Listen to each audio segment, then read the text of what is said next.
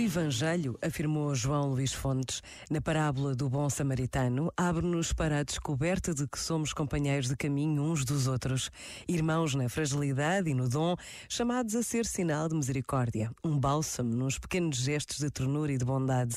São Paulo fala mesmo, na carta aos Romanos, de que nos devemos carregar uns aos outros.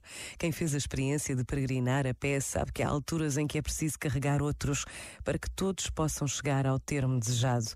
E no dia seguinte pode ser aquele que foi carregado a ser chamado a apoiar o outro que sente mais dificuldade em continuar o caminho. Este momento está disponível em podcast no site e na app da.